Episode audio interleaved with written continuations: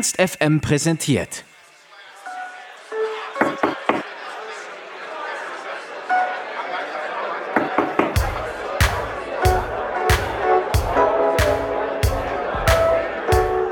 Im Musikgeschäft ist er schon lange unterwegs. Dem breiteren Publikum ist er aber vermutlich erst durch die Musikshow Sing Mein Song bekannt geworden.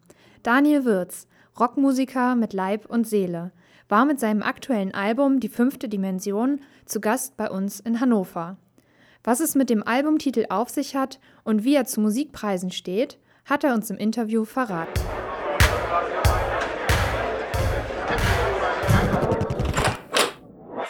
Backstage.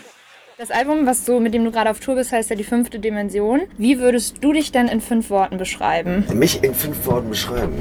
Daniel Würz, geboren in Heinsberg. Sehr gut. Denkst du, dass du genauso bekannt geworden wärst, wenn MySpace jetzt nicht gewesen wäre? Nee, also MySpace war schon für mich, äh, ich sag mal, eine Plattform, die mir da sehr beigeholfen hat. Also früher, ich, ich kannte das ja noch vor MySpace, da gab es noch kein Internet. da musste man für sehr teures Geld weder Bauzäune plakatieren oder was weiß ich, Fernsehwerbung schalten und den ganzen Kram. Ne? Und das neue Medium damals Internet, das war genau zur richtigen Zeit so aktuell, dass du ein richtiges Pfund an Power da mitnehmen konntest. Ne? Und die Leute haben das letztendlich dann irgendwie weitergeteilt. Und also wenn das nicht gewesen wäre, dann hätte ich mir das A nicht leisten können und B wäre ich da sehr lange für durchs Land getingelt, um die Leute da abzuholen. Ne? Und das, das war toll, dass ich genau in dem Boom vom Startschuss irgendwie genau dieses Medium hatte. Ich finde es eigentlich auch schade, dass es weggebrochen ist dann irgendwann. Weil ich fand es noch viel musikaffiner als Facebook und Co., was es alles so gibt. Und denkst du denn trotzdem, dass es heute einfacher möglich ist, so wie du jetzt einfach durch das Internet bekannt zu werden, Social Media, Instagram, weiß ich nicht? Ich glaube schon, dass du ähm, eine wesentlich bessere Art und Weise hast, dich selbst zu vermarkten. Am Ende glaube ich aber zählt halt auch, ob du was drauf hast oder nicht. Ja, oder du bist halt so bescheuert, dass es auch jeder guckt, aber dann eher halt drüber lacht. Mittlerweile bist du im Wohnzimmer bei den Leuten. Ja, also jetzt mit auf einer Geschwindigkeitsebene. Früher, ich habe irgendwann mal so alle Quartal kam irgendwie ein großer Sack mit Fanpost. Ja, den hat man mir dann dahingestellt und dann hast du dir überlegt, so am dritten Brief schon keinen Bock mehr gehabt. Und heute hast du halt irgendwie in dem Moment, wo du was rausschickst, hast du sofort Fragen, Antwortspiele und du kannst es halt von unterwegs, von zu Hause und so wesentlich mehr pflegen. Ne? Kriegst du dann noch Fanpost? Ja, ja, in der Tat. Also ich muss auch mich auch hier entschuldigen. Also ich habe äh, irgendwann habe ich meine Privatadresse aus dem Internet genommen, weil dadurch, dass der Matthias und ich das selber machen, musst du halt, äh, wenn du eine Website hast, im Impressum deine Adresse angeben. Ja, und da stand halt sehr, sehr viele Jahre meine drin. Und bis dann irgendwann die ganzen, ja, was weiß ich, irgendwelche Reisengruppen aus dem Hunsrück auf einmal geklingelt haben, morgens um acht und gemeint haben, sie wollten Normalo sagen. Ja, und du stehst in Unterhose in der Tür und dachtest, wäre es DHL oder Post. Nee, und dann äh, jetzt das läuft das alles auf eine, eine Postadresse, die eigentlich zu Matthias Familie gehört und auch relativ weit von mir weg ist. Und da wird es dann eigentlich von seinen Kindern gesammelt und irgendwann kriege ich dann auch immer einen großen Sack. Aber das turnt dann auch schon wieder so weit ab, dass und da sind anscheinend auch sehr wichtige Sachen drin. Leute, die ihr Plattencover irgendwie reingelegt haben und, und Sachen. Also ich muss es irgendwann anscheinend mal abarbeiten, weil ich jetzt schon auf der Tour das ein oder andere Mal ein zorniges Wort gehört habe. Wie bist du denn eigentlich dazu gekommen? Also hattest du auch mal was anderes im Kopf, was du, was du werden wolltest? Gab es eine Alternative dazu? Nee, und ich glaube auch so jetzt so rückblickend äh, betrachtet würde ich sagen, hätte ich eine Alternative gehabt, hätte ich das auch nicht geschafft. Ne? Also ich habe mit sehr, sehr guten Musikern mein ganzes Leben oder auch meine Jugend irgendwie in Bands gespielt. Und die haben sich dann irgendwann so entschieden nach dem Abi, okay, ich gehe studieren und ich mache dies, mach das. Und da ist aus allen leider nichts geworden. Und ich glaube, du kannst nur, wenn, wenn du auch den Druck hast, kein Seil oder kein Netz unter dir zu haben, kannst du dann halt, hast du die 10 oder 15 Prozent dann mehr Engagement als die, wenn du weißt, ja, zur Not, Bundesgrenzschutz geht auch noch, ja. Nee, also von daher habe ich bis heute keinen Plan B. Das würde ich mir dann in dem Moment überlegen, wenn jetzt die Stimmbänder reißen, ja. Was für Musik hörst du so privat? Hörst du auch deine eigene Musik? Und wenn du was anderes hörst, beeinflusst dich das auch irgendwie bei deiner eigenen Musik dann letztendlich? Also die eigene Musik hört man ja eine Million Mal gefühlt im Studio, wenn man sie fertig macht. Dann wird sie natürlich zu Hause nochmal auf verschiedenen Audiosystemen abgehört. Weißt du, ob das da irgendwie gut klingt im Auto, auf verschiedenen Boxen über die Billo-Kopfhörer, damit man so ein bisschen Eindruck hat, wie das jetzt so alles geworden ist. Aber dann hört es auch meistens auf. Das Einzige, mein Sohn hat irgendwie eine Affinität zu meiner Musik entwickelt und der hat irgendwie so eine kleine Tony-Box mit so einem kleinen schwarzen Männchen und da ist mein ganzes Repertoire drauf gespielt und er macht es eigentlich täglich an, was sich anfühlt wie das eigene Sperma schlucken. Aber da kann ich dann halt auch nicht irgendwie den Raum teilweise verlassen, weil das hart abfeiert. Aber das ist wirklich, also die eigene Musik hören, das geht eigentlich nicht. Ja? Und dementsprechend, wenn er das mal nicht hört und ich irgendwas auflegen darf, dann läuft meistens was, was ich von Chad Baker über äh, The XX, elektronischen Scheiß und irgendwie so, was alles, was gar nichts mit mir zu tun hat und eher so das Feeling, Fünf-Sterne-Hotel, Fahrstuhl oder in der Piano-Bar.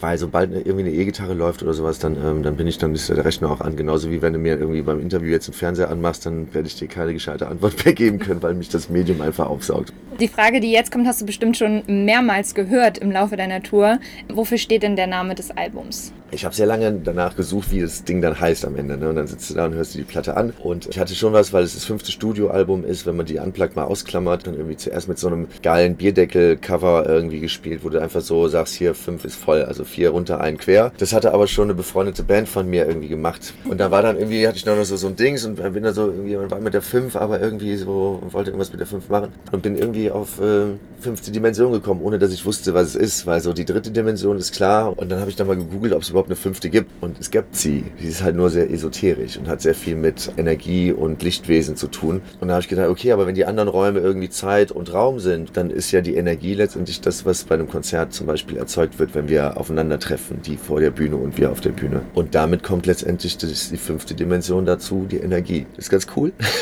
und, und passt und ich kann mich zumindest damit dann auch rausreden. Und fünfte Dimension fand ich dann auch zumindest so interessant, dass wir noch einen Song drüber geschrieben haben. Dann mal zu den Bebilderungen auf deinem Körper.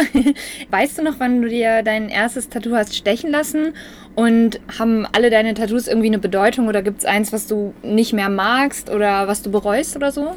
Das ist in etwa so, wenn du dir mal ein Knie gebrochen oder ein Bein gebrochen hast, dann weißt du relativ noch genau, wo das passiert ist und wie es passiert ist. Und so ist es auch mit der ersten Tätowierung, glaube ich. Man erschrickt sich ja erstmal, dass das jetzt länger so ein Gefühl sein soll. Nee, und das war mit 1920 kurz bevor ich dann auch zu Hause weg bin, weil das, also meine Eltern haben meine Berufswahl eh schon nicht cool gefunden und Tätowierungen gab es damals nur von Leuten, die im Knast bei uns gesessen haben oder zur See gefahren sind. Und da habe ich mir dann einen chinesischen Spruch damals irgendwie auf den Arm tätowiert. Und es war natürlich noch sehr bedeutungsschwanger. Und ich muss heute sagen, es sind die schönsten Tattoos, die man sich irgendwie betrunken irgendwo zwischendurch mal macht und die eigentlich nur aussehen wie ein Pin oder ein Schlüssel oder eine Schraube. Gibt es ein musikalisches Live-Erlebnis, was dich irgendwie geprägt hat, worauf woran du dich noch besonders gut erinnern kannst? Viele eigene, ja, wie guten wie schlechte. So mit den ersten Sachen, die man so im Jugendheim selber organisiert hat. Und äh, also jetzt mich selbst geprägt, also dass ich irgendwas gesehen habe, was mich total geschockt hat. Gibt es einige Bands, die mich so im Laufe des Lebens irgendwo auf Festivals mir angeschaut habe. Aber da ist jetzt nicht eine Nummer, wo, wo ich sage so, wow, deswegen mache ich das jetzt so und so. Da gibt es Sachen irgendwie, die sind einfach so ultra fett jetzt wie Nine Inch Nails oder Rammstein auf ihre Art und Weise. Ja, also dass die viel Aufwand betreiben, um